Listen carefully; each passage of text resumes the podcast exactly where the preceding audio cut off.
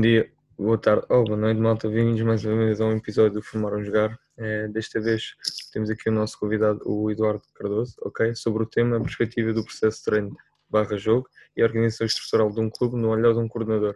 Meu nome é Tiago, sempre acompanhado pelo Fábio. Fábio. Antes de mais, agradecer-vos a todos por nos estarem a ouvir mais uma vez, mas antes de tudo, agradecer a presença do nosso convidado, o Edgar.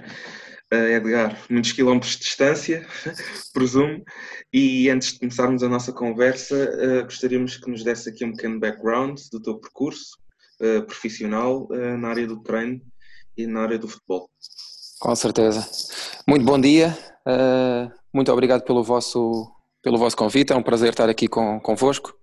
E é um prazer, sobretudo, partilhar um bocadinho esta paixão que muitos milhões têm, que é o futebol Uh, relativamente ao meu percurso, começou cedo, uh, com 18 anos, e assim que entrei para a faculdade, uh, um dia estava a fazer umas cópias de, umas, de uns livros e de umas sebentas, e na reprografia da faculdade vi um anúncio de uma escola de futebol do Benfica que estava à procura de estagiários.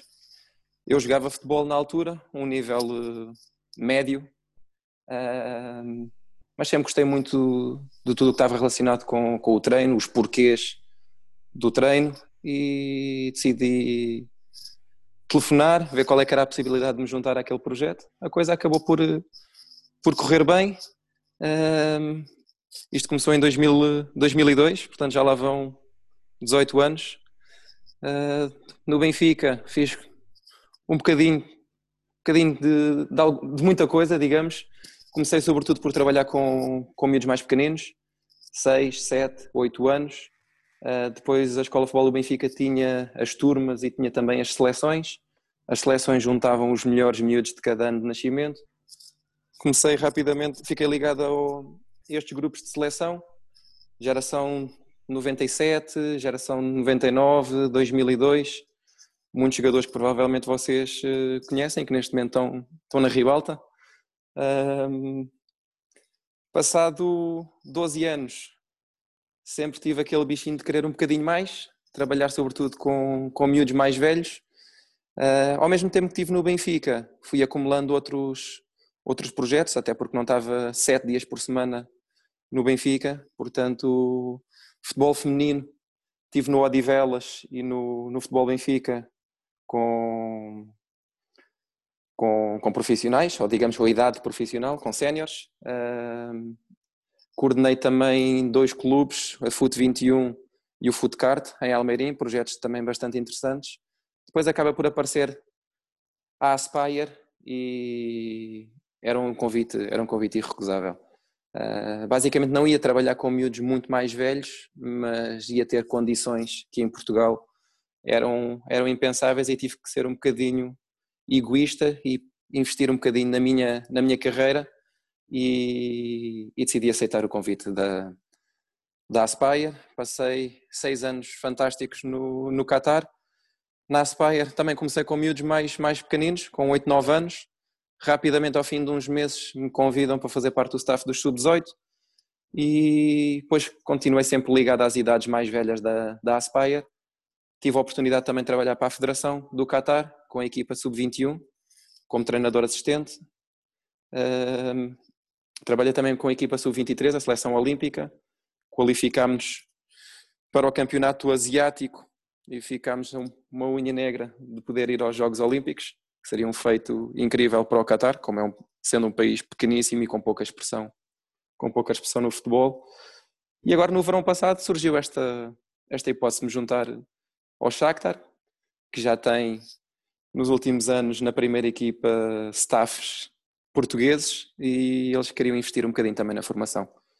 Querendo investir na formação, o Fernando Valente já se tinha juntado no ano anterior, ele neste momento é responsável pela equipa sub-21 e coordena também as idades sub-17 e sub-19 e eles queriam convidar-me ou abordar-me no sentido de coordenar toda a academia dos sub-16, dos sub-16 para baixo. Portanto, Neste momento estou em Kiev, já vivi em três capitais diferentes. O futebol proporcionou-me isto, o que, é, o que é fantástico. Portanto, faço aquilo que gosto e tenho a felicidade de poder dizer que tenho, já estive em três, instituições, ou quatro ou cinco instituições uh, importantes, digamos. Obrigado, Edgar, pelo seu uh, belo briefing e, sinceramente, uma história muito engraçada de futebol para um dia ser contada e ser, quem sabe, escrever um livro. Uh, Edgar, aqui para começar a introdução do nosso primeiro tema, é, que é o processo de formação do jovem atleta, a minha primeira questão vai, é, dentro das várias dimensões do jogo, quais as características que entre aspas, o teu jogador deve possuir? Ora bem, eu acho que eh, se calhar era importante eu fazer também um bocadinho um, um enquadramento uh, daquilo que me foi pedido quando me juntei, quando me juntei ao Shakhtar. Okay. A ideia, a ideia, sobretudo, é olhar para a primeira equipa.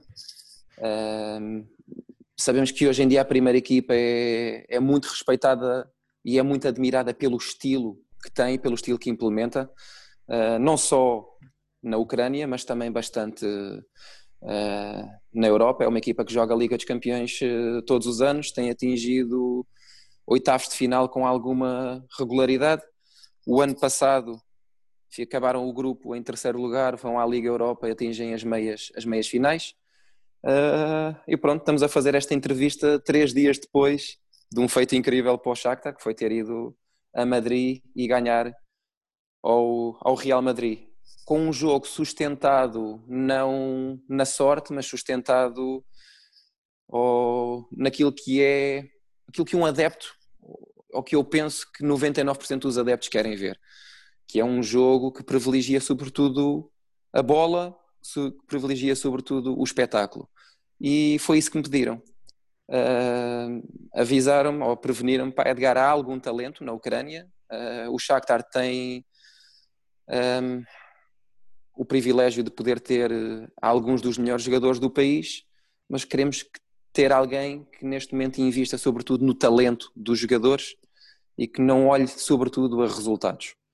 Uh, portanto, indo de encontro agora à tua primeira, primeira pergunta, o que é que o jogador do Shakhtar na academia tem que ter? Pá, um jogador que tem que, tem que ser sobretudo, ou sentir-se sobretudo confortável em ter a bola, uh, seja ele o guarda-redes, seja ele o defesa central ou, o nosso, ou os nossos avançados. Queremos ter a bola muito tempo, uh, falando das outras dimensões do jogo. É verdade que tendo jogadores bons temos a bola durante muito tempo, queremos que com a bola criar muitas situações de finalização, queremos marcar muitos golos, mas também sabemos, obviamente, que para criar situações de finalização e para marcar gols temos que assumir algum risco. E quando assumimos algum risco, provavelmente, muitas vezes somos bem-sucedidos, outras vezes perdemos a bola. Portanto, passando agora à parte de quando não temos a bola, uh, queremos ser muito agressivos imediatamente a seguir à perda e, e no sítio onde perdemos a bola, seja perto da nossa baliza, seja perto da baliza do adversário, queremos recuperar a bola imediatamente a seguir à perda. Portanto, na, muitos treinadores falam na transição defensiva, eu não gosto de falar em transição defensiva. Eu substituo o termo transição defensiva por recuperação da posse de bola. Portanto, a gente não faz uma transição, a gente tenta recuperar a bola. Porque muitas vezes a transição está relacionada com voltarmos para trás, agruparmos a equipe e voltarmos para trás. E eu não quero voltar para trás. Eu quero perder a bola e quero dar um passo em frente na direção da bola para a recuperarmos.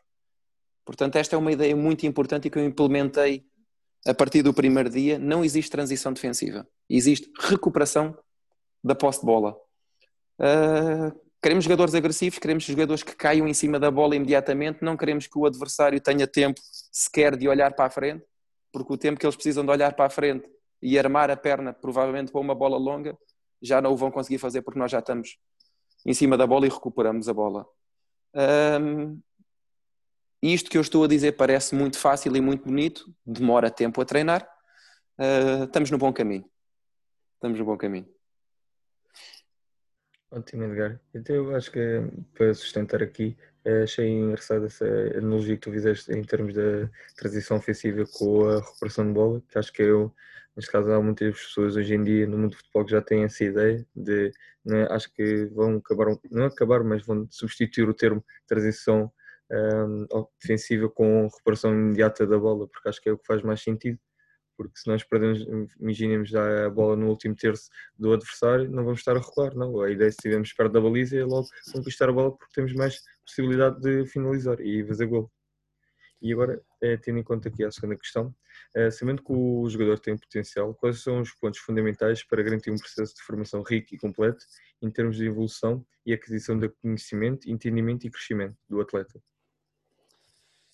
Eu acho que nós temos que olhar um, para o jogador, mais para o jogador e menos para a equipa. Acho que isso é o meu ponto primordial. E olhando para o jogador, acho que nós, eu como coordenador e nós como treinadores, temos que estabelecer um projeto individual do jogador. E o que é que é um projeto individual do jogador? O projeto individual é olhar para o jogador, um, conversar com o jogador individualmente e, juntamente com o jogador, decidir e concordar as coisas em que ele é bom e aquilo que ele é bom é para manter mas focar-nos sobretudo nas limitações do jogador. E olhando para as limitações e depois de decidirmos quais são as limitações, e aqui é muito importante que o treinador e o jogador estejam de acordo. Uh, podemos utilizar o vídeo como ferramenta muito importante para chegar a um acordo com o jogador, e a partir do momento em que está decidido quais são as suas limitações, vamos fazer um investimento em treino e fora do treino para ultrapassar estas limitações. Vamos dar um exemplo. Vamos olhar, por exemplo, para um número 6, um médio, um médio mais defensivo, que quando temos bola, na estrutura do jogo, está na posição correta, mas não se enquadra de forma a conseguir progredir com bola. Portanto, é um jogador que, quando a bola está com o nosso guarda-redes ou quando está com os nossos centrais ou laterais, tem um perfil tem uma orientação exclusivamente para a bola, tendo as costas voltadas para onde realmente queremos ir. Portanto, chegamos a acordo com esse jogador que, em termos de posição, ele está no, sítio certo. Percebe o espaço, enquadra-se bem com o espaço. Mas sempre que recebe a bola, volta novamente para trás.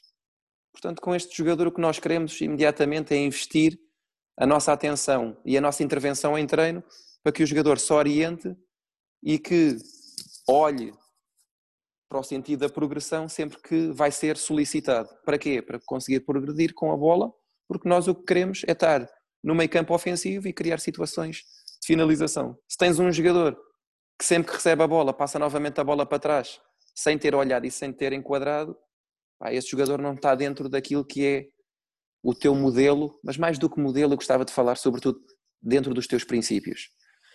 Portanto, basicamente, ainda encontra outra vez a tua, a tua pergunta é fazer um projeto individual de jogador e todos os dias, em treino, gerires a tua intervenção não na dinâmica do exercício, passa para ali, passa para lá, vai para ali, não, mas, mas sobretudo a tua intervenção deve ir de encontro às limitações dos jogadores. Portanto, vamos focar-nos novamente neste número 6. A bola está no guarda-redes ou nos centrais e tu já estás a precaver que ele possa ser influente. Então já estás a dizer a esse jogador: não te esqueças de enquadrar, não te esqueças de olhar. E a partir daí crias uma, uma comunicação diferente, e então a tua intervenção no exercício não vai ser relacionada com a dinâmica, o abre, o joga, o vira, mas já vai ser sobretudo, não te esqueças de olhar. E crias aqui uma dinâmica muito interessante. Com isto, vais tocar noutro ponto que para mim é primordial, que é o entendimento do jogo. Portanto, um jogador que olhe, um jogador que se enquadre, um jogador que tenha na ideia dele, sempre que recebe a bola, progredir porque quer estar no meio campo adversário, é um jogador que rapidamente começa a perceber melhor o jogo.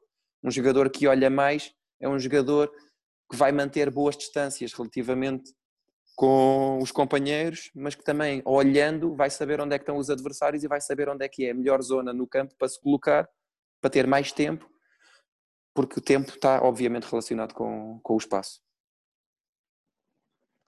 Edgar, pegando um pouco que tu, tu, já disseste e estavas a falar de princípios, voltando um bocadinho atrás e para contextualizar quem nos está a ouvir, não sei se ainda se lembram, mas a Ucrânia é campeã mundial em título sub-20, portanto é um país com imenso talento para o futebol.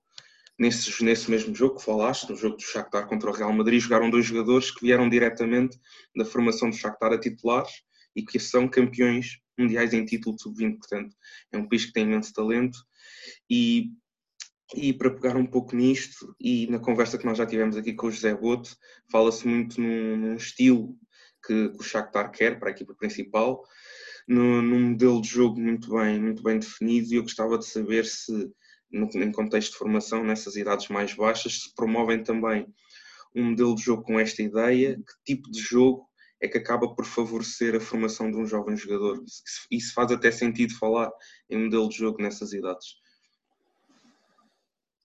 Neste momento no Shakhtar e também derivado daquilo tem sido a minha experiência, mas mais do que experiência, o conhecimento que fui adquirindo, eu, eu acredito que não deve haver um modelo de jogo na formação. Temos que ter princípios muito bem definidos e esses princípios têm que ser partilhados. Agora eu tenho a responsabilidade de ser coordenador, portanto, tenho a responsabilidade de os partilhar com os treinadores, mas de os partilhar e serem conhecidos exaustivamente pelos jogadores. Portanto, não falamos em modelo, falamos sobretudo em entendimento dos nossos, dos nossos princípios. O que é que queremos ver? Queremos ver uma equipa que tenha muita bola. Queremos ver uma equipa que, derivado do talento que tenha, que tem, uma equipa que saiba resolver situações de um contra um e, e, por, e por vezes de um contra dois. Portanto, não queremos treinadores que insistam sobretudo na ideia do passa, passa, passa, passa. Não. Queremos treinadores que venham para o treino com a ideia de desenvolver, o entendimento do jogo. E como é que desenvolvemos isto? Sobretudo através de perguntas. Qual é a melhor solução para este problema? Pá, provavelmente temos um jogador que num determinado momento foi num contra um sem ter percebido que atrás da pressão havia uma cobertura e um equilíbrio. Portanto, em vez de um contra um, se calhar era um contra três. Se calhar um contra três já se torna uma situação muito difícil ou quase impossível. Então, através da observação, que é uma coisa que queremos muito, é que os jogadores observem antes de receber a bola, que já tenham mais ou menos aquilo, uma decisão daquilo que poderá ser a melhor solução para aquele problema. Então, um dos princípios que queremos é que os jogadores olhem antes de receber para ter uma ideia daquilo que vão fazer a seguir e que se um jogador tiver bola, os outros 10 têm que me estar a fornecer uma opção de passe. Seja ela curta, seja ela longa, eu quero 10 linhas de passe disponíveis.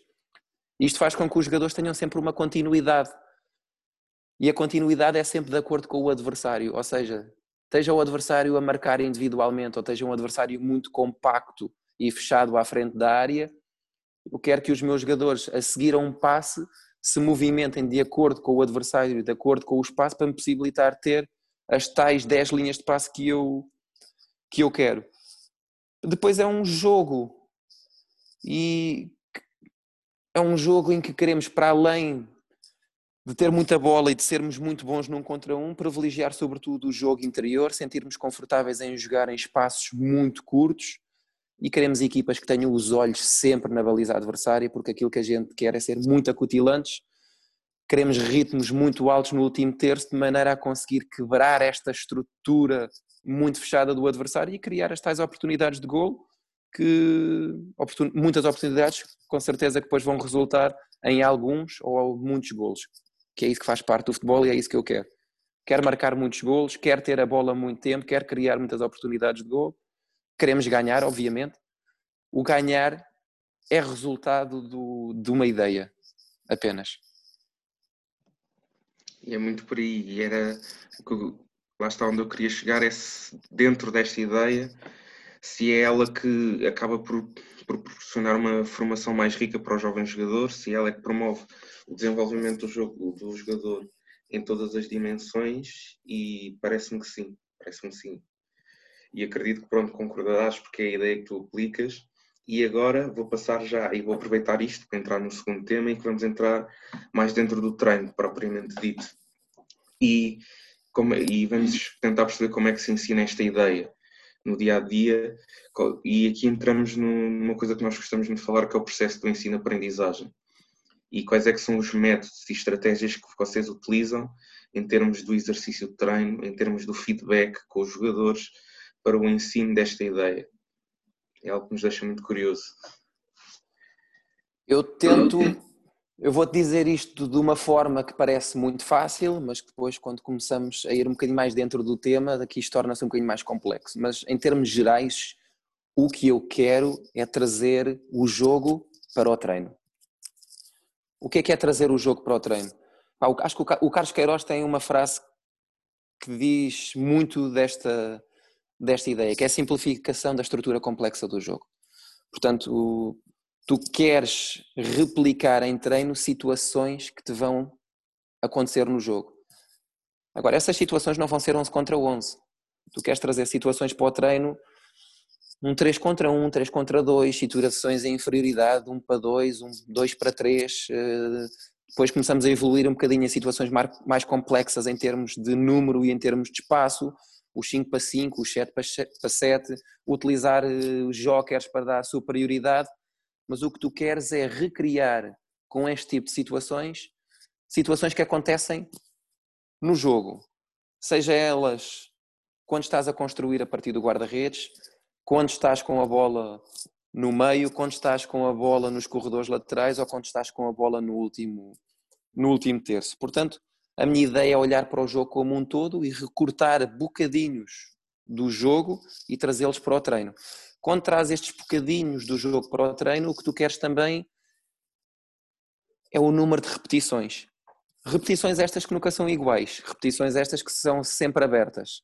Uh, mas o que eu quero é trazer para o treino 3, 4, 5 possibilidades para resolver um problema e depois, mediante a forma como estamos a ser pressionados, uh, escolher aquela solução ou aquela situação que te vai dar mais, mais vantagem. Falaste também no feedback, pá, e o nosso feedback e aquilo que eu quero é sobretudo a pergunta, é o feedback interrogativo. Quero um jogo menos dirigido, ou um treino menos dirigido por parte dos treinadores, e quero um treino, sobretudo, com muita pergunta. Onde é que está o espaço? Estás a olhar? Quando olhas, o que é que vês? parar, quando não gostas de uma determinada situação, paras, pedes aos jogadores para ficarem exatamente no sítio onde estavam, pedes que a bola volte ao jogador que a tinha e pedes ao jogador que tinha a bola, pá, olhaste para o espaço, que solução é que tomaste? Vês, se olhares à tua volta e se eu te der novamente a mesma possibilidade, uh, vês uma solução melhor do que aquela que tomaste? Sim, não, porquê? E se ele viu uma solução melhor que eu provavelmente também estaria a ver, dou-lhe a possibilidade de ele a repetir. Se calhar de uma forma um bocadinho mais passiva, mas aquilo que eu quero é que ele interiorize esta nova opção e ao interiorizar a nova opção, estamos a trabalhar o conhecimento, o conhecimento do jogo.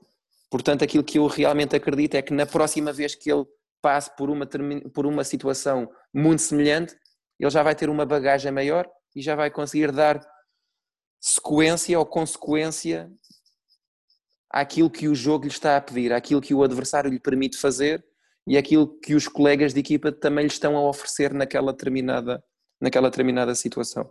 Portanto, a gente trabalha muito desta maneira. Depois, durante a semana, temos a nossa, a nossa periodização dos passos mais curtos para os passos maiores, para o número de jogadores para um menor número de jogadores, para um maior número de jogadores. Outra coisa importante e que eu gostava de ressalvar é a importância do adversário na nossa periodização. É zero. Zero. Eu proíbo os nossos treinadores de olharem para os adversários. Portanto, tens cinco dias da semana em que aquilo que tu queres é melhorar os teus jogadores individualmente e aquilo que eu quero é melhorar a nossa ideia de jogo. E gosto de chegar ao fim de semana e ter algumas surpresas. Porque a surpresa vai te dizer se o teu jogador está mais preparado ou menos preparado. Porque se tu trabalhares muito exclusivamente numa ideia de jogo durante a semana e depois chegas ao fim de semana, por exemplo, durante cinco dias da semana nós não trabalhamos de forma individual. Eu não defendo de forma individual. A gente quer sobretudo uma zona, mas uma zona muito pressionante. Mas depois, infelizmente, ou não, os nossos adversários jogam sobretudo de forma individual. E isso traz-nos muitos problemas no jogo. Temos jogadores que depois olham para os treinadores uh, Mister, durante a semana trabalhamos de uma determinada maneira e eu agora sinto-me sufocado porque tenho um jogador que anda a correr atrás de mim durante 70 minutos. E eu, olha, paciência, vais ter que desenrascar. Portanto, também criamos situações em treino que preveem este tipo de situações que depois acontecem no jogo. Porque o meu modelo ou os meus princípios dizem-me que quando eu faço um passe, todos os outros 10 jogadores devem se mover de acordo com o adversário e de forma a possibilitar-me ter 10 linhas de passe. Portanto, não é razão para os jogadores se queixarem que não treinamos a defender uh, individualmente e que depois chegamos ao jogo e temos esta dificuldade. Não aceito isto como uma desculpa, aceito isto como um desafio para eles em jogo. Se podíamos trabalhar isto durante a semana, podemos, mas eu não quero. Eu quero chegar ao jogo e ter surpresas. As surpresas ajudam que o jogador tenha ou desenvolva uma bagagem muito maior em termos de entendimento e em termos de resolver problemas sem a ajuda do treinador.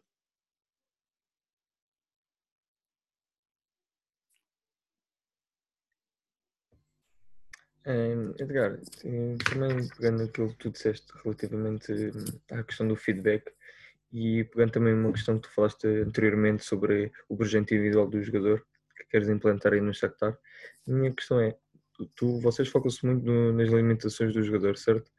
E dentro dessas limitações o vosso feedback vai ser é, derivado a isso ou sustentado para isso dentro do treino, imaginemos, e tu deste bem o exemplo do 6, mas pegamos de uma forma mais micro, ou seja, imaginemos miúdos de 7, um início, primeiro ano de formação de futebol 7, em que queremos ensinar o nosso jogo, ou neste caso algumas ideias de jogo. O que é que podemos fazer de, de base, o que é que é o básico, e depois irmos progredindo até achamos uh, a complexidade geral do jogo. Olha, ontem tive aqui uma situação muito, muito engraçada. O Shakhtar uh, para além de termos a nossa, o clube, uh, para além de termos a nossa academia, uh, e visto estamos numa situação muito particular, sabes que o Shakhtar é de Donetsk, mas. Donetsk está a viver uma situação militar muito complicada. Então o Shakhtar foi quase que obrigado a fugir de Donetsk. Foram obrigados a fugir, nós neste momento estamos em Kiev, tivemos que encontrar um sítio que tivesse campos de futebol, que tivesse uma escola e que tivesse um hotel onde os jogadores pudessem estar. Porquê é que eu estou a começar eh, a conversa ou a resposta à tua pergunta por aqui? Porque o Shakhtar precisa de fazer dinheiro. Neste momento não podemos utilizar o nosso estádio em Donetsk, portanto não temos adeptos, não fazemos dinheiro em bilheteira. O Shakhtar começou agora nas últimas semanas a vender o franchising da escola de futebol. E ontem tive aqui uns treinadores, oito treinadores, que vão ser responsáveis por três escolas que vão abriram agora nos últimos dias em Kiev e também fizeram exatamente a mesma, a mesma pergunta. Uh, sei que tu neste momento estás derivado muito para as equipas de futebol 11 já com alguma bagagem, mas nós estamos com idades muito tenras, dos 4 aos 9 anos. O que é que podemos fazer? Então tivemos aqui uma parte um bocadinho mais teórica e depois fomos para o campo e utilizei os meus, os meus sub-9 fiz exercícios uh, muito básicos que eles já não fazem, mas para eles perceberem aquilo que se pode fazer nestas, nestas idades. Vamos, vamos cingir-nos não ao, ao, exercício mais simples, mas vamos olhar, por exemplo, a uma situação de jogo final em treino. E podes fazer isto de uma forma muito gira. Um, o que é que o jogo no início te traz? É um jogo muito anárquico. É um jogo muito confuso. É um jogo em que a defesa se vai superiorizar ao ataque, não porque eles são muito bons a defender, mas porque não sabemos atacar, não sabemos ter a bola, as linhas de passe não existem. Então, como é que podemos fazer isto? Vamos imaginar uma situação um 3 para 3 ou um 4 para 4. Eu gosto que quando estamos a trabalhar com miúdos mais pequeninos, vamos tentar dar sempre superioridade ao ataque. Porquê? Precisamente para conseguir termos alguma autonomia quando temos a bola. Então, o primeiro ponto, eu diria que em todos os exercícios devemos utilizar jokers um joker, dois jokers, depende da necessidade do grupo, da qualidade do grupo e da idade em questão. Depois de termos o joker, o joker já te dá uma vantagem por si só, que é a superioridade numérica. Mas depois a superioridade numérica vai ser boa se também tiveres superioridade posicional. Porque se tiveres 3 contra 3, mas tiveres dois jokers e os 5 estiverem muito perto uns dos outros, os três vão ter vantagem. Então temos que ir para as vantagens, mais do que numéricas, temos que ir para as vantagens posicionais. Então podes começar com regras muito giras e tens que paras o jogo num determinado momento e dizes não pode ou não posso ter dois jogadores a menos de 3 metros de distância. O que é que tu vais conseguir com isto? Que os miúdos comecem a olhar uns para os outros. E podes até brincar. Paras o jogo, dizes estátua. Os jogadores ficam no sítio onde estão e tu vais ter com dois jogadores que estão muito perto uns dos outros, um, um do outro e vais contar os passos. Se eles estiverem a menos de 3 metros, estão a quebrar a regra que tu implementaste. Se estão a quebrar a regra, vais ter que lhes dar um cartão amarelo. E eles sabem que a seguir ao cartão amarelo vem o cartão vermelho. E eles levam isto numa de brincadeira e ao mesmo tempo tu estás a implementar alguns princípios, que é o princípio da estrutura. E a estrutura, para mim, é ocupares o espaço de jogo de forma racional, não querendo que dois ou mais jogadores estejam no mesmo espaço. Agora estamos a falar de 3 metros, mas aquilo que tu vais querer ao fim de um ou dois treinos vais passar de 3 metros para 5 metros. E vais continuar a dar cartões amarelos. E o cartão vermelho não te vai retirar o miúdo do campo. O cartão vermelho é um penalti que tu vais marcar contra a equipa dele. E eles não gostam de perder. E depois tu vais brincar com eles ou gozar com eles a dizer: Olha, já estás a perder.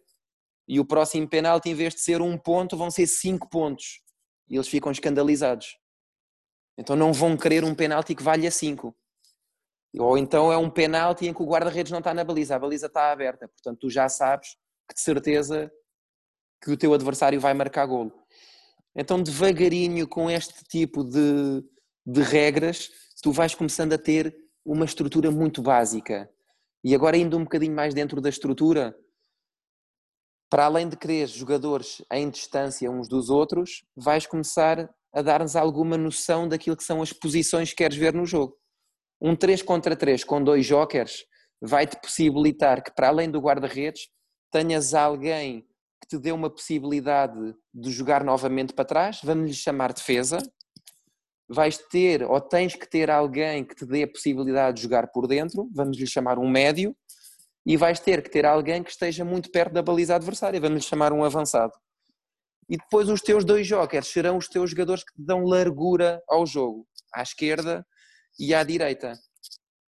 Estas posições são fixas? Obviamente que não. Aquilo que tu queres é que se o teu defesa tiver espaço para conduzir a bola e entrar no espaço do médio ou entrar no espaço do, ou do avançado, o médio vai ter que ser defesa e o teu avançado vai ter que se transformar em médio.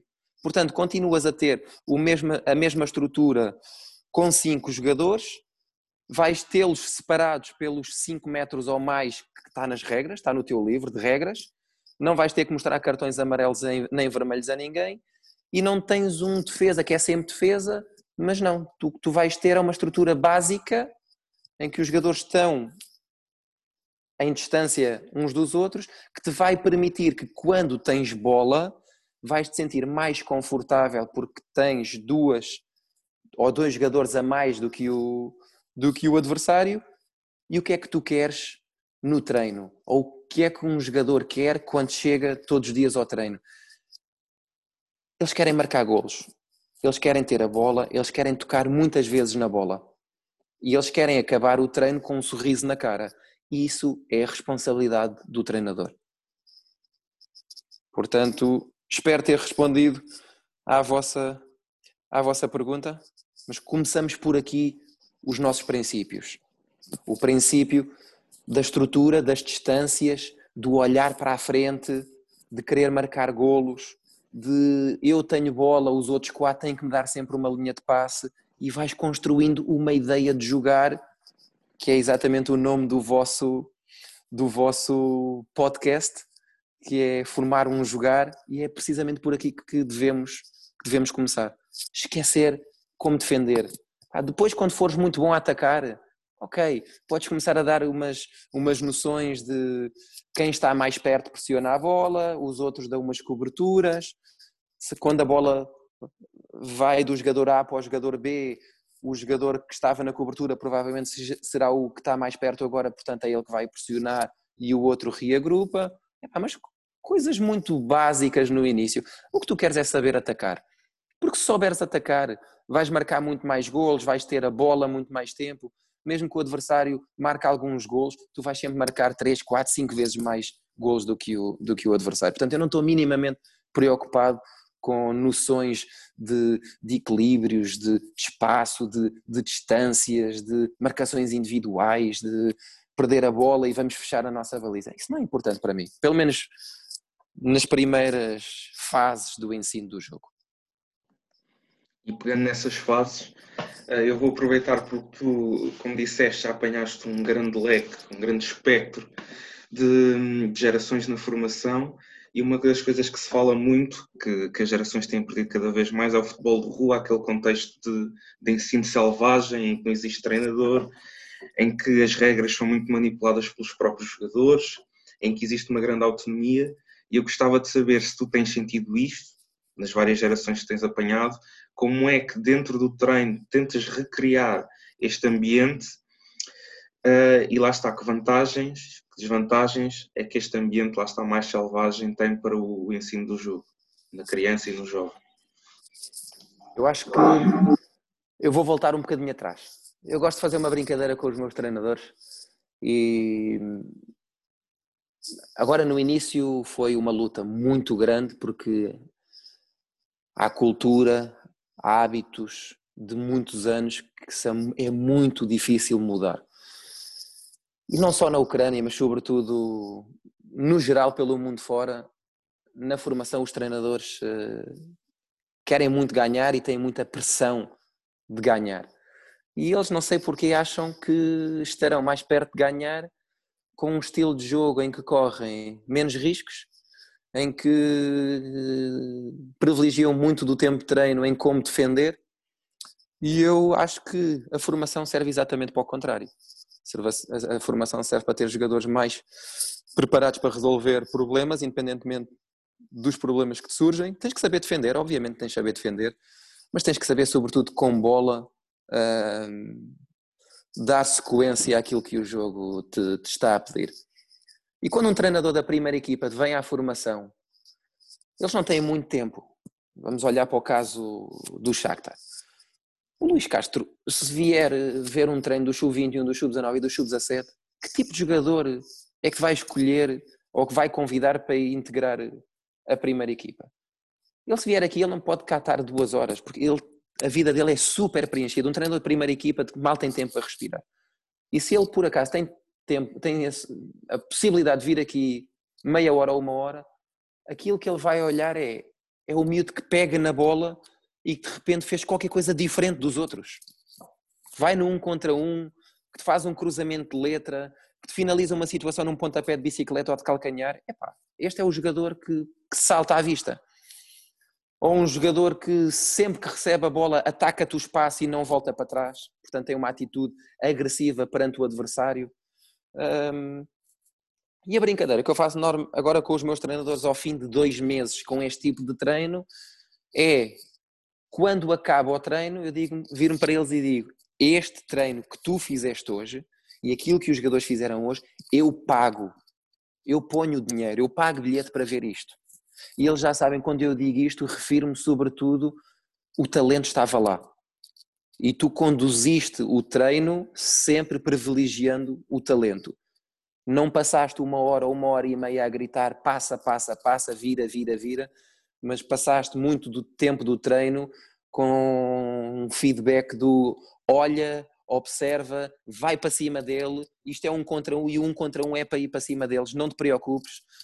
Eles já sabem que não vão ser bem sucedidos sempre num contra um, mas eles também sabem que a nossa equipa e derivado da continuidade que queremos em termos de movimento no campo, se alguém perder a bola, estamos prontos para pressionar imediatamente. Portanto, eu não vejo nenhum perigo em ter os jogadores que sempre que vão num contra um, em cada cinco situações, percam a bola uma ou duas vezes. Mas se eles forem bem sucedidos três vezes, e se o adversário defender sobretudo individualmente, esse jogador que foi bem sucedido já está a criar um problema muito grande ao adversário que é um, o, adversário que estava a marcar outro jogador que não este que tem a bola vai estar naquela situação de impasse de epá, este gajo agora tem 15 metros para progredir, se eu for pressionar vou deixar o meu jogador sozinho e é isto que nós queremos, é criar problemas ao adversário. Portanto, eu gosto muito de fazer esta brincadeira com os meus treinadores e acho que estamos no bom caminho. Acaba o treino, sim senhor. Eu este treino, eu pago para ver. E eu este, e se tu conseguires levar este treino para o jogo, eu sou o adepto que não se importa de pagar 20, 30 ou 40 euros todos os sábados ou todos os domingos para ver um jogo de futebol. Quer ganhes, quer percas. Mas eu já sei que quando venho ver um jogo desta equipa, vou sair daqui deliciado pelo talento que vejo. Portanto, o que a gente quer é olhem para a primeira equipa, vejam as vossas referências, vejam o Teté, o Tyson, o Marlos. Pá, em última instância, olhem, olhem para outros campeonatos, pá, vejam o Neymar. Pá, e tentem trazer um bocadinho destes jogadores para o, para o treino, sempre com respeito por aquilo que são os nossos princípios, mas com o sentimento de haver sempre liberdade para criar, para recriar. E não podemos castrar isso. Hum, infelizmente, por esse mundo fora, muita da formação, na minha opinião, vai no mau caminho. Sim, acredito e até vou usar uma, uma expressão que tu disseste para, para olhar. Antes disso, uma coisa que eu gosto de dizer no, no treino, um feedback que eu gosto de, de dar assim aos pequeninos é quero ver coisas especiais quando eles têm a bola. E acaba por surgir. E hum, uma coisa que eu queria pegar é a questão que tu disseste de eu pagava para ver este treino. E eu vou utilizar a tua expressão para dizer que um treino que eu se calhar não pagaria para ver é um treino que utiliza muito o exercício analítico. E se calhar estou a ser extremo e eu gostava de saber se na tua opinião estou a ser muito extremista, que papel é que pode ter o exercício analítico aqui no jovem jogador, ou se é treino integrado, ponto. Não estás a ser extremista, não estás a ser nada extremista e eu até te vou dizer mais uma coisa. Uh, precisamos de mais pessoas como tu para salvar o mundo, para salvar sobretudo o mundo do futebol. Uh, eu gostava de mais do que apenas tu, com essa ideia que toda a gente com a tua idade e com a idade do Tiago pensassem, sentissem, mas depois fossem para o campo e fizessem realmente aquilo que pensam e aquilo que sentem porque eu ouço com alguma regularidade entrevistas, podcasts, e há uma ligeira diferença entre aquilo que se diz e aquilo que se faz. Eu quero falar apenas de mim, daquilo que eu penso e daquilo que eu faço. Recuso a 100% o exercício analítico. Recuso a 100% e não faço ao fim de quase 20 anos a trabalhar com, com miúdos, uh, não sei se é ser extremista, se não é. É defenderes a tua ideia e aquilo que tu pensas. Agora, quando eu era mais novo, há 15 anos atrás, eu tinha. Eu criticava um bocadinho as pessoas que faziam coisas diferentes de mim. Com o tempo, uh, tu aprendes a respeitar. Até porque tu vês equipas que conseguem ter um jogo atrativo uh, dentro daquilo que para mim é atrativo, que é privilegiar o espetáculo, que é privilegiar o talento, mas que durante a semana utilizam muito exercícios analíticos. Portanto, se está bem ou se está mal trabalhar de uma forma completamente integrada ou completamente analítica ou misturares um bocadinho das duas coisas, eu, eu respeito aquilo que eu quero é chegar ao fim de semana pá, e ver pá, esta equipa, sim senhor, tem uma ideia, tem uma ideia gira. Agora, eu quero-me cingir apenas aquilo que eu faço eu rejeito, eu rejeito, eu rejeito o treino, o treino analítico. Um, nós treinamos cinco vezes por semana. Uh, os jogadores eh, estão aqui no hotel, temos a, a escola, portanto eles têm escola todos juntos de manhã, almoçam, a seguir ao almoço vamos treinar. Uh, Pá, eu acho que cinco dias por semana é, é o tempo perfeito para tocarmos onde queremos, para aumentar um bocadinho da complexidade, para reduzir um bocadinho também do impacto físico com o aproximar do, do jogo.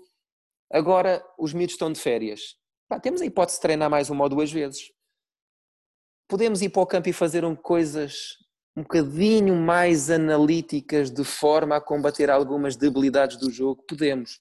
O que eu, lhes di, o que eu disse aos treinadores foi: não quero ver recuso os 11 contra 0, recuso situações de finalização à frente da área de 5 para 0. Pá, vamos fazer desta maneira. Se tu acreditas que o jogador vai ser mais autónomo num determinado movimento sem oposição, pá, eu vou-vos fazer o seguinte: faz isso durante 5 minutos. Se acreditas mesmo nisso, faz isso durante 5 minutos. Não te dou mais do que 5 minutos. Ao fim desses 5 minutos, chama 3, 4, 2 defesas para te fecharem algumas linhas de passe e para te criarem alguns problemas, para ver se esse movimento sai ou não. E a verdade é que estamos a chegar a uma conclusão. Chegamos à conclusão de que esse movimento ou esse padrão que o treinador quer, ele acontece de forma muito melhor e com mais qualidade e com mais ritmo quando tens oposição. Provavelmente terás passado pela, pela experiência de fazer um, um exercício um bocadinho mais analítico, cruzamento com dois jogadores a aparecerem e finalizarem. Os dois jogadores que te aparecem na área para finalizar, eles estão completamente relaxados. Tanto completamente relaxados, eles não estão focados na tarefa não tanto focados na tarefa, a qualidade da finalização não pode ser a mesma de que se estiverem focados na tarefa. O que é que eu quero dizer? Faz um jogo, filma um exercício em que eles aparecem 2 contra 0 e depois filma outro exercício, outros 5 ou 10 minutos em que eles aparecem 2 contra 1. Um. A maior parte das vezes eles marcam mais golos quando têm oposição. E é isso um bocadinho que eu tenho tentado trazer para aqui. Porque eu não queria de todo chegar aqui e se, que eles sentissem que eu era um ditador. Pá, não. Esqueçam tudo o que fizeram nos últimos 10 anos como treinadores, eh, agora vai ser assim. Eu ia comprar guerras que não mereciam a pena serem compradas. O que eu quero é influenciar treinadores. Mais do que dizer-lhes como fazer, tentar mostrar-lhes opções e tentar que eles acreditem numa forma diferente de, de trabalhar. E mais uma vez, pá, estamos no bom caminho. Recusamos neste momento completamente eh, fazer situações uh, analíticas, só fazemos formas integradas. Hum, Edgar, pegando também um bocadinho que tu disseste relativamente hum, a defender a tua ideia de jogo, eu queria fazer uma questão relativamente a isso, que é pegar um bocadinho da cientificidade que existe no, no que diz respeito ao futebol e um bocadinho a, a experiência holística ou empírica do treinador. Eu queria saber se devemos conjugar ambas ou se devemos, do momento, imaginemos no contexto presente, em que pode estar, por exemplo, devemos adaptar-nos à situação que está à nossa frente. Se calhar, Tiago, peço desculpa, eu perdi-me aqui um bocadinho, podes-me podes -me repetir a pergunta? Sim, sim. Desculpa. A minha questão era, relativamente na construção do exercício e treino, se nós devemos ter em consideração a cientificidade ou, I, ou a experiência empírica do treinador, ou devemos adaptar consoante o contexto que nos é fornecido. Ok, ok. Eu acho que eu acho que o juntar dos dois vai te permitir uh, seres mais objetivo e seres mais uh, seres mais efetivo a ciência ajuda-te a perceber algumas coisas.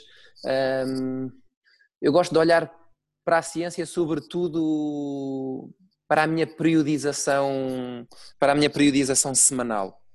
Uh, ou seja, os treinadores.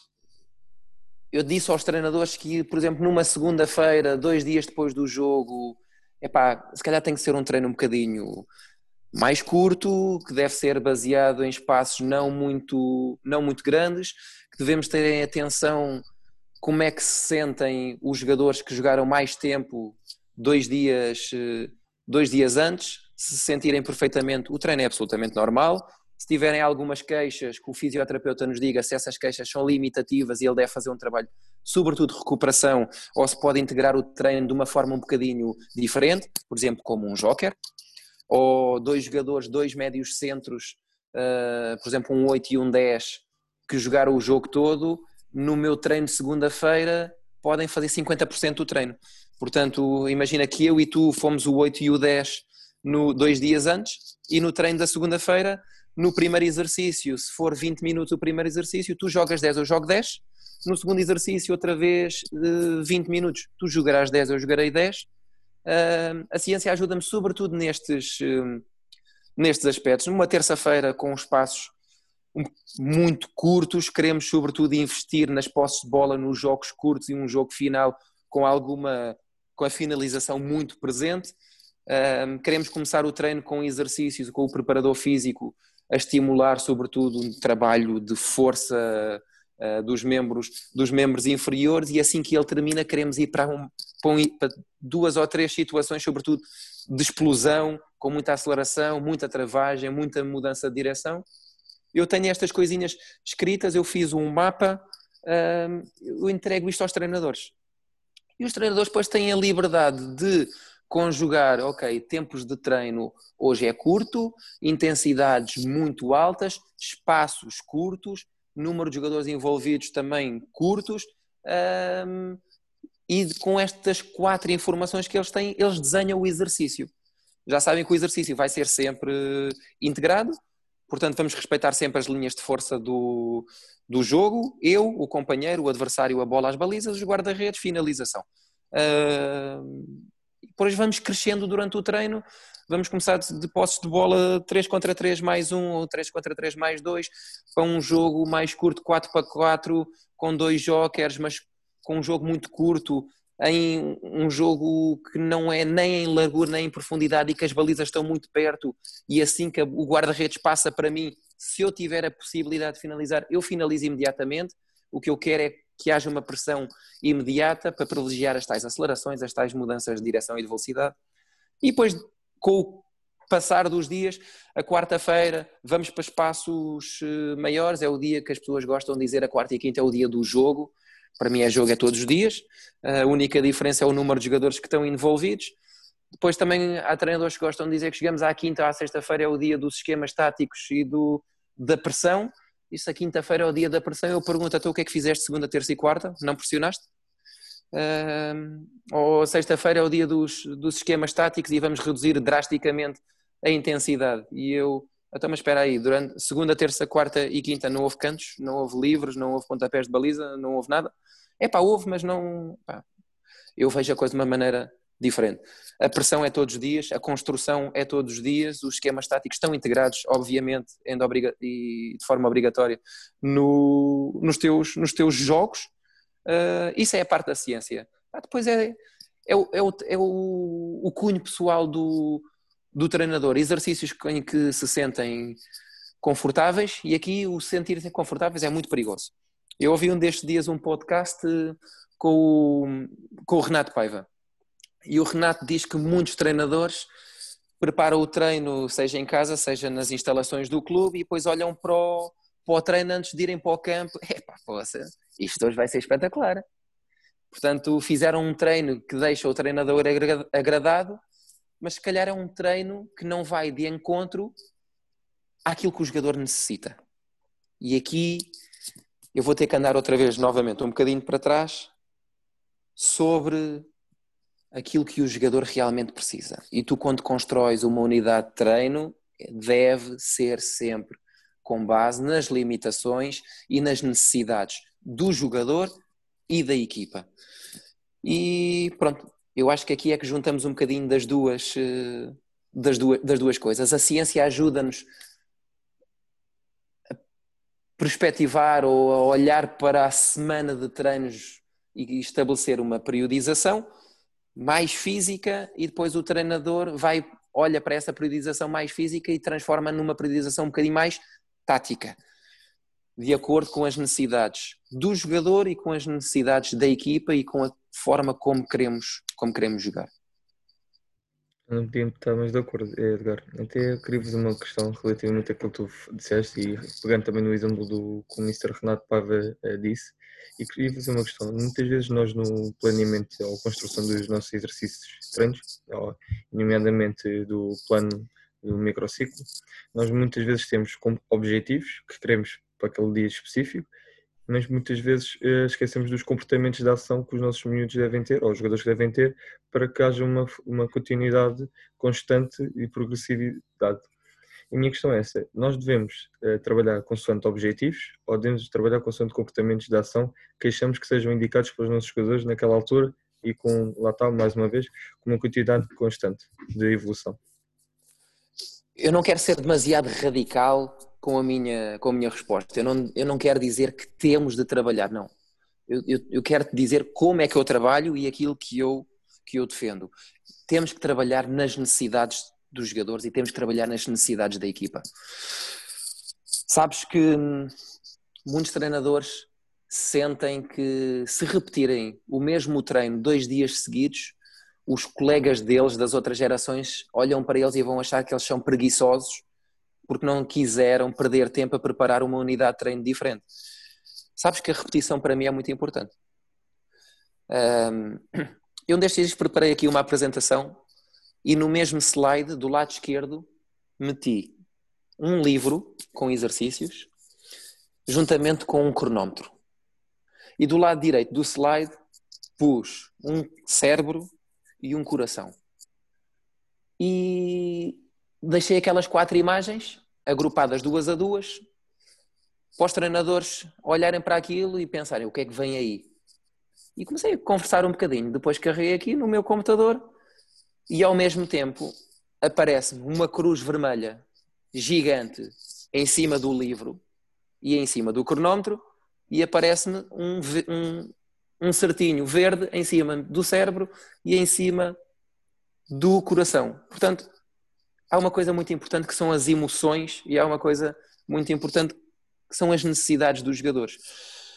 Porquê é que eu não gosto do cronómetro e do livro? Porque há treinadores que preparam ao domingo, ou ao sábado, ou à segunda-feira, a semana inteira de treinos. Para mim é inconcebível preparar uma semana inteira de treinos ao domingo. Porquê? Porque desta forma estamos a, estamos a trabalhar naquilo que o treinador acha que é bom para ele, não estamos a trabalhar nas necessidades dos jogadores. Eu vou dar um exemplo. Eu chego à segunda-feira e tenho um determinado exercício. E para esse exercício posso ou não ter as minhas expectativas.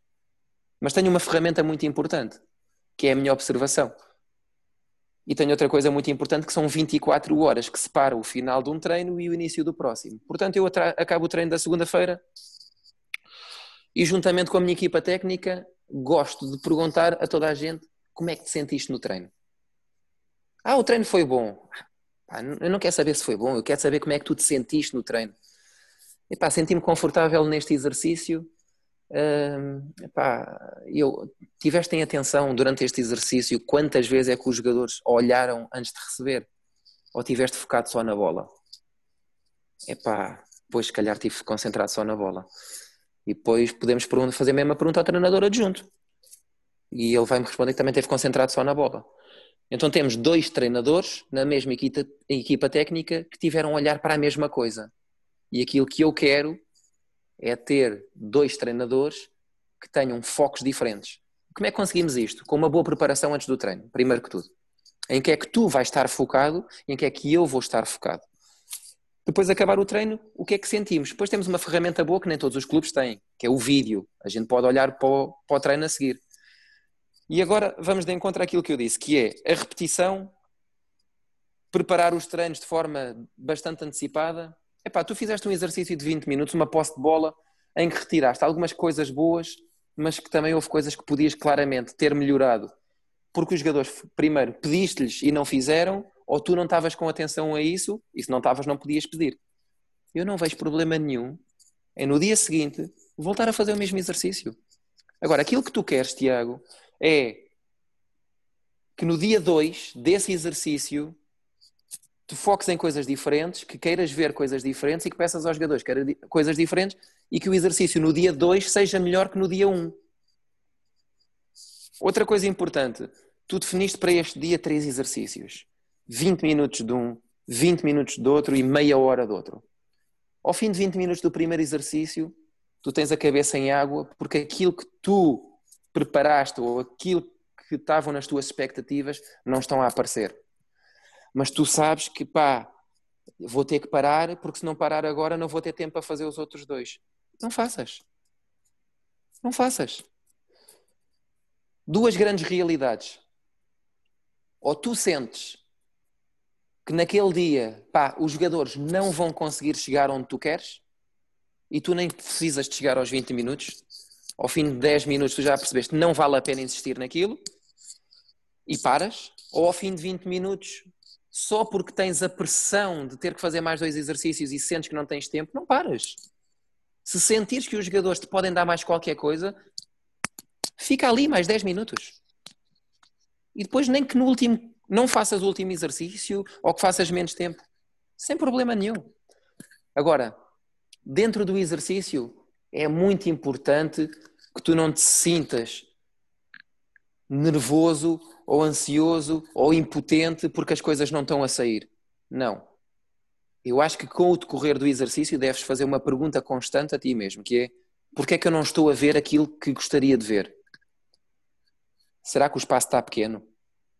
Será que o número de jogadores fui demasiado otimista? Estou a fazer um 4 para 4 mais um joker e se calhar isto resultaria num 3 para 3 mais um joker? Não esperes pelos 20 minutos. Ao fim de 2, 3 minutos, os comportamentos principais, o objetivo principal do exercício não te está a aparecer, tu precisas de perguntar a ti mesmo o que é que está a acontecer. E rapidamente, só porque previste que este exercício iria resultar em 10 por 15 metros, pá, se calhar o, espaço é curto. E tu com o exercício a decorrer, viras para o teu treinador adjunto, pá, continua sem, não pares. E tu com o exercício a decorrer, vais ao pé dos teus cones ou das tuas linhas e aumentas mais dois metrinhos, ou 5 metros. Ou tiras uh, com o exercício a decorrer, ou tu, anda cá, e tu, anda cá, um de cada equipa, deixa ver como é que isto resulta num 3 para 3 em vez de um 4 para 4. Perfeitamente. Eu acho que tens que ir com as emoções. Porque isto do entendimento do jogo não é só para os jogadores. Isto do entendimento do jogo também é muito para os treinadores. Por isso é que eu queria e quero muito acabar com o livro, com acabar com aquilo que está escrito. Porque aquilo que está escrito se calhar resulta no Shakhtar, mas não resulta no Barcelona. Ou resulta no Barcelona, mas não resulta no Shakhtar. Portanto, de uma vez por todas, pá, esqueçam os livros. Pá, isto, isto é para ser 4 para 4 é num 10 por 15 e temos que fazer 20 minutos. Porquê? Porquê? Isto foi desenhado por quem? Se calhar isto foi desenhado pela equipa campeã da Europa em sub-16, um exercício feito pelo Fernando Santos, mas neste exercício estava o Bernardo Silva, o Cristiano Ronaldo e, e o João Motinho. E tu queres fazer o mesmo exercício com o sub-13 de um clube da Distrital. Não podes fazer nem podes esperar o mesmo resultado. Portanto, olhem para a informação como uma coisa importante, mas não olhem para a informação como uma coisa a fazer exatamente como os outros façam. Usem o vosso cérebro e esqueçam o relógio. A parte do relógio foi uma luta que eu tenho, que eu tive, que eu tive aqui no início. Vamos fazer uma posse de bola e, e os que estão a defender, vamos fazer isto um minuto. Só que ao fim de 35 segundos, porque a intensidade estava muito alta, eles já não conseguiam andar. Mas eles levavam aquilo até ao minuto porque, porque era um minuto, decidiram que era um minuto. E o que eu digo, pá, vão com as emoções. Há dois grandes motivos para um jogador não pressionar: não pode, não consegue ou não quer. Portanto, vocês têm que olhar para estas duas grandes dimensões. E vocês, melhor que ninguém, conhecem os vossos jogadores. Portanto, se eles não querem, há duas opções. Ou vocês insistem para que eles pressionem, ou vocês tiram-nos do exercício. Agora, não podem, porque já estão no limite, não os levem até à exaustão. Pá, parem o exercício. Portanto, esqueçam o relógio e vão com as emoções. Porque depois de algumas semanas vai-te acontecer exatamente o contrário. Tu estabeleceste um minuto, mas ele consegue dar um minuto e meio. Porquê que has de parar ao fim de um minuto se ele consegue dar um minuto e meio? Portanto, leva isto. E depois é o como é que faz o equilíbrio numa posse de bola entre uma situação, um exemplo. Estamos a fazer uma posse de bola e de repente o treinador olha para mim, eu vou caminhar pelo campo e ele todo orgulhoso olha para mim, pá, isto hoje está muito bom. E eu tenho um defeito, que é bom, mas que é mau. Eu tenho o defeito. E que é perguntar-lhes, está bom, está, mas eh, onde é, que podes, eh, onde é que podes melhorar? Ou passar por eles, epá, isto hoje com bola estamos muito bem. E eu pergunto-lhes, e, e os defesas, estão a defender bem? Portanto, eles sentem que, por um lado, eu estou a levá-los ao extremo de olhar para todas as dimensões, por outro lado, também não quero que eles sintam que não estão a ser reconhecidos por mim. Realmente estamos a dar bons passos e eu tenho o cuidado, depois no final do treino, de explicar o porquê da minha observação. O que eu quero é que haja um equilíbrio muito grande entre a qualidade com bola, mas esta qualidade com bola tem de vir de uma pressão muito boa e efetiva. Porque se eu não pressionar, é óbvio que com bola eu vou ser muito bom. Não há pressão. Uh, pronto, é um bocadinho por, por aí que eu te queria dar a minha, a minha resposta. Eu vou, eu vou contar-te um episódio que se calhar vai muito ao encontro daquilo que tu disseste há um bocado, na, na intervenção que o treinador tem que ter no treino e também o conhecimento que o treinador tem que ter há, há, muito pouco tempo, quando eu ainda era estagiário, estava a começar, era estagiário de um treinador que tu até conheces muito bem, depois em off posso dizer quem é que é, e ele pediu-me para, lá está, para traçar uma posse de bola e para, para assumir um exercício de posse de bola, planear o exercício. Pronto, eu lá na unidade de treino planeei o exercício com os objetivos que eu queria, comecei a comandar o exercício, mas entretanto os objetivos que eu queria para aquele exercício não se estavam a, a concretizar. Então o dito treinador veio ter comigo, perguntou-me o que é que eu estava a achar do exercício, perguntou-me se os objetivos que eu tinha para o exercício estavam a ser cumpridos e eu, e eu disse que não. E o treinador perguntou-me então o que é que tu fizeste para que esses objetivos surgissem, para que esses comportamentos surgissem, para que o que tu querias surgisse no exercício. E eu, eu disse que, ah, através do feedback, tentei direcionar para X e X e tal, e o tal do treinador disse, mas o que é que tu mudaste no exercício, nos constrangimentos do exercício, para que isso surgisse? E eu disse nada. E o tal treinador disse: Ah, então, então, então não estás a treinar. Isso não é ser treinador. Portanto, acho que é um episódio interessante dentro daquilo que tu estavas a falar. Uh, e depois, passando para a próxima pergunta, para, a próxima, para uma pergunta que não estava, eu nem, nem queria entrar muito por aqui, mas já que tu falaste nisto, que é a questão da periodização. Uh, gostava de saber então, pelo que eu acho que percebi pelo que tu me disseste, mas que tipo de periodização é que utilizas, se é convencional ou tática? Um, e se faz sentido falar em periodização só em termos de especialização e em alto rendimento, ou se também se pode falar na formação? E eu até ia perguntar que influência é que depois a periodização tem na construção de uma unidade de treino, mas acho que tu já falaste um pouco disso, na questão dos espaços, na questão das pausas e por aí fora, mas se quiseres entrar mais por aí, estás à vontade, está bem? Provavelmente repeti um bocadinho a palavra periodização. Eu gostaria, se calhar, então, de corrigir um bocadinho. Vamos para a palavra calendarização. Eu sei que tenho cinco treinos eh, por semana, tenho a possibilidade de treinar cinco vezes e quero fazer cinco treinos efetivos de futebol. Eu não quero chegar, por exemplo, à sexta-feira que um treinador me diga que isto é o, o pre-match training, como eles gostam muito de chamar aqui. Eu, não, não é. Não, é um treino de futebol. Portanto, não há uma periodização convencional, não é uma periodização tática, é uma calendarização. Uh, relativamente aos espaços, relativamente às intensidades, às durações. Uh, mais uma vez, eu trabalho eu quero que os meus tra tra treinadores trabalhem com base nas necessidades da equipa e com base nas necessidades dos jogadores, fundamentalmente. E é assim que eles preparam o treino.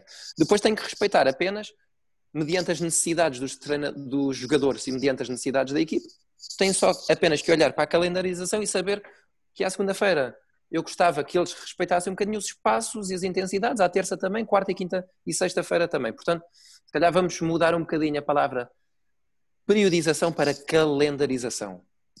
Sempre necessidades dos jogadores, necessidades da equipa. Acabei um jogo, hoje é sábado, eu agora quando acabar a conversa convosco, vou, tenho jogos. Vou ver os jogos hum, e aquilo que vou perguntar aos treinadores a seguir é hum, o que é que acharam do jogo, como é que se sentiram, hum, o que é que faltou hoje, o que é que não apareceu. Uh, eles depois vão, vão dar as opiniões deles e no final eu vou-lhes fazer a pergunta que tenho feito nas últimas semanas.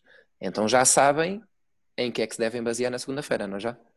Pronto, eles já sabem que mediante as necessidades, mediante aquilo que não apareceu no jogo, é aquilo que tem que se focar mais a partir de segunda-feira. E estão proibidos de preparar o treino do dia seguinte ou da semana inteira com antecedência. Não. Preparas no dia anterior aquilo que queres fazer no dia seguinte. Fazes o treino. Depois do treino, o que é que correu bem? O que é que correu mal? É preciso repetir? Não é preciso repetir? Que necessidades é que temos, têm os jogadores? Em que é que vamos investir a nossa atenção? E é assim que eu quero que eles vivam o dia a dia. Hum, Edgar, pegando também agora aqui, acho que no terceiro tema que é mais da vertente de que tu estás inserido, que é de coordenador, que é da organização interna à prática, quais é são os principais um, indicadores de sucesso, podemos dizer assim, que uma escola de futebol, neste caso uma academia, uh, deve ter num contexto de formação? Um, uma das coisas que me pediram também quando eu aceitei trabalhar com, com o Shakhtar foi olha para a primeira equipa, tenta replicar um bocadinho daquilo que é o estilo da primeira equipa, porque aquilo que nós precisamos cada vez mais é que mais jogadores da formação comecem a aparecer na primeira equipa. Um maior número de jogadores e mais bem preparados. Portanto, eu acho que um dos indicadores será sempre conseguir que jogadores da academia apareçam na primeira equipa. Todos os anos aumentar o número de jogadores ou que são chamados, ou que treinam com a primeira equipa, ou que tenham a possibilidade de ter minutos com, com a primeira equipa. Contudo, eu não posso esperar que os meus miúdos mais novos, de 9, 10, 11, 12 até aos 16, apareçam rapidamente na primeira equipa. Portanto, outro dos fatores um, que eu tenho em conta é olhar para os jogadores, olhar para as equipas e estabelecer jogadores projeto. Portanto, em cada, em cada equipa nós temos. Eh, eu, eu, eu, eu quis emagrecer demasiado, muito as equipas. Eu, quando cheguei, o Shakhtar tinha, por exemplo, em cada geração ou em cada equipa tinha. Chegava a ter 35 jogadores. Eu, pá, não conseguimos treinar com qualidade com 35, eu não quero 35. Ah, mas temos medo de perder jogadores de qualidade para os outros clubes? Não faz mal. Vamos olhar e focar-nos apenas nos jogadores projeto e vamos rodear estes jogadores projeto de jogadores que vemos que também têm algum talento e que nos podem dar alguma coisa. Portanto, nós temos um mapa de jogadores, decidimos dentro desse mapa quem são os jogadores projeto e os jogadores projeto treinam e jogam num escalão acima.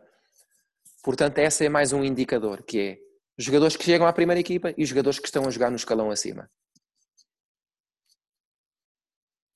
Um, também pegando aqui agora também um bocadinho tu, da, da questão, aliás, da tua resposta anterior, que é neste caso a tua intervenção com os treinadores, qual é que são as estratégias que tu utilizas para assegurar, neste caso, com o leque de treinadores que tu tens, a mensagem que tu queres que seja efetiva e fundamental para as equipas uh, do Shakhtar? Um, sendo o Shakhtar um clube grande e termos a possibilidade de todos os treinadores serem full-time, eles passam muitas horas aqui. eu não quero ser muito maçador com reuniões, até porque o meu background é sobretudo no campo. Não gosto de perder tempo com apresentações, com, com, com levá-los para a nossa sala de, de reuniões. Gosto de lidar com eles individualmente. Eles têm aqui o espaço deles, têm o escritório deles. E vou-te falar um bocadinho daquilo que é o nosso dia a dia, que vai de encontro então à tua, à tua pergunta. O que eu quero, como treinamos sobretudo de tarde, eu quero que o treinador, depois de acabar o treino, pá, que vá para casa. Vá para casa e que aproveite o tempo com a família. Porque nós já saímos daqui, eu não, saio mais tarde, mas os treinadores saem daqui já perto das seis da tarde. Portanto, eles acabam o treino às seis da tarde e o que eu digo é esqueçam o escritório, vão para casa, estejam com a família. Agora, quero que eles venham cedo no dia a seguir. A seguir. Mesmo que o treino seja só às 3 ou às 4 da tarde, quero-vos cá cedo. Porquê? Porque há muita coisa a ser feita. Não é sentarmos meia hora a fazer o treino, irmos para o campo e acabar o treino e ir para casa. Não. Quero que vocês venham e quero que peçam imediatamente ao nosso analista acesso ao treino do dia anterior. E quero que vejam o treino. Não quero que o treinador principal e o segundo treinador vejam o treino no mesmo computador.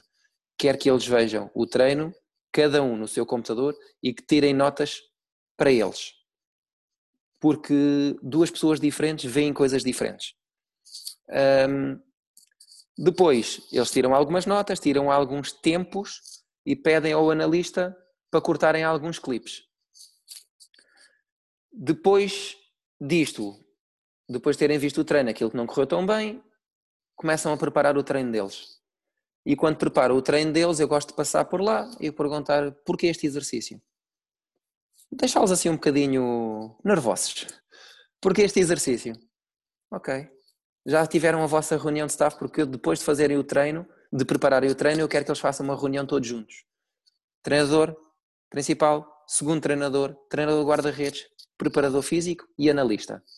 Porque quero que, de, que a coisa seja perfeita antes de começar o caos. Ou seja, eu quero que seja tudo perfeitinho até ao minuto 1 do treino. Depois, espaço para o caos e quero mesmo que haja caos no treino. Uh, e quero treinadores fora da zona de conforto, jogadores fora da zona de conforto. Mas pronto, voltando um bocadinho atrás, eles preparam o treino, fazem a reunião de staff e eu pergunto, depois deles acabarem e perceber que eles já, já decidiram tudo, gosto de tirá-los novamente da zona de conforto. Vou ter com o treinador adjunto, por exemplo, uh, qual é o segundo exercício? É este. Em que é que vai estar focado no segundo exercício?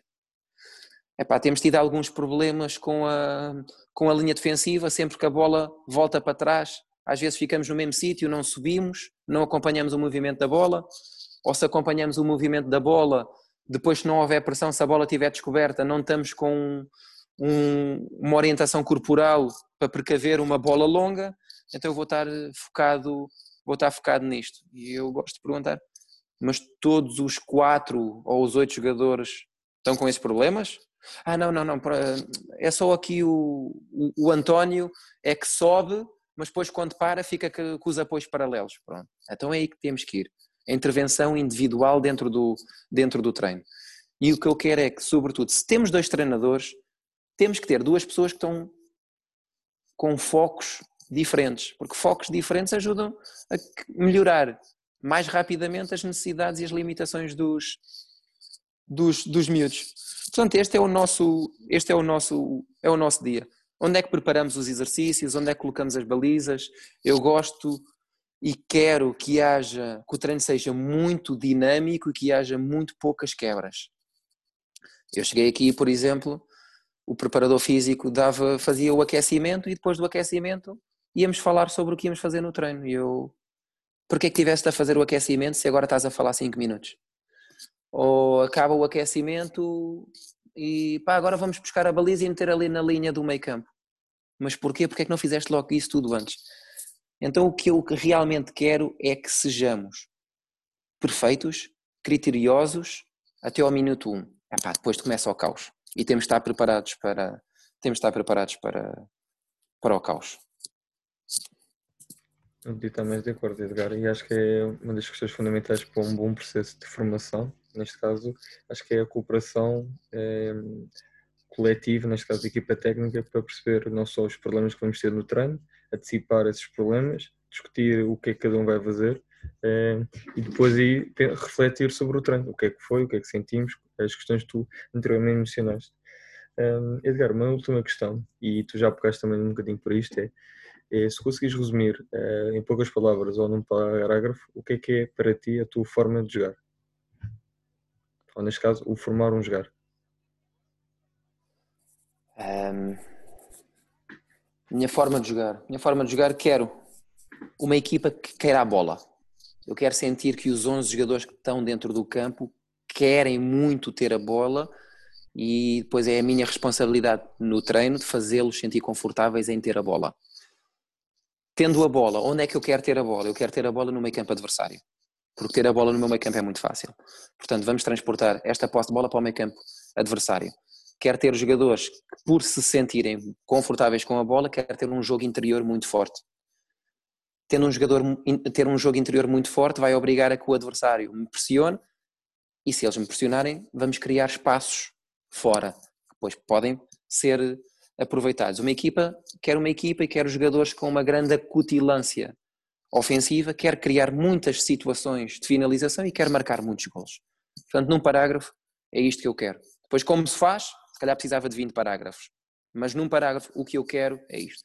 Confortáveis com bola, seja no guarda-redes, nos centrais ou no meu 8 e no meu 10, que vão sofrer muita pressão, ter um jogo interior muito forte, ter o talento sempre à disposição dos jogadores, criar muita situação de finalização, marcar muitos gols e ser muito forte num contra um. Obrigado, obrigado pela resposta e acho que é uma bela definição do que todos devemos refletir, sinceramente, porque ela está, estamos inseridos numa ideia de jogo que é atrativa, é, que tem emoções para o jogador, porque as emoções de todos os jogadores devem fazer gols e que me disseste muito bem, e acho que é uma ideia muito, muito engraçada e que deve ser transparente para toda a gente. Edgar, em jeito de conclusão, quero-te agradecer eh, por estares aqui connosco. Eh, desde já desejar toda a sorte a nível profissional e a nível pessoal aí no Shakhtar. E da minha parte, agradecer mais uma vez o, por estares aqui a partilhar estas lições, este aprendizagem e este conhecimento e agradecer por tudo. Fábio. Para também não estar aqui a repetir muito do que o Tiago disse, uh, Edgar, obrigado por estares connosco. Foi uma hora que passou, uma hora e meia que passou a voar Uh, as horas passam a voar quando falamos do jogo e quando falamos do jogo que gostamos. Um, tenho a certeza que para quem vai ouvir há aqui muito pronto pegar, muito pronto refletir, coisas importantes para quem está principalmente ligado ao, ao futebol de formação e é por isso essencialmente nós te queremos agradecer e lá está, deixar as maiores felicidades para o projeto em que estás inserido, do Shakhtar. De certeza que vamos continuar atentos por todas as razões e mais algumas e é muito isto as maiores felicidades. Muito obrigado. Da minha parte, também agradecer imenso o vosso, o vosso convite, desejar-vos a maior sorte do mundo no vosso, no vosso projeto, nas vossas vidas também. Uh, pá, e é um prazer falar, como tu disseste, de futebol. Uh, a gente nem dá pelo tempo, pelo tempo passar quando falamos de coisas que realmente, realmente gostamos. Espero que de alguma forma uh, possa ter partilhado convosco algumas ideias interessantes pá, e estou à vossa disponibilidade no futuro para voltarmos a conversar um bocadinho. Portanto, desejo-vos tudo bom e até à próxima. Obrigado, Edgar. Malta, já sabem, mais um episódio do Formar a Jogar. Uh, ouçam, comentem, partilhem e vemos no próximo episódio. Obrigado.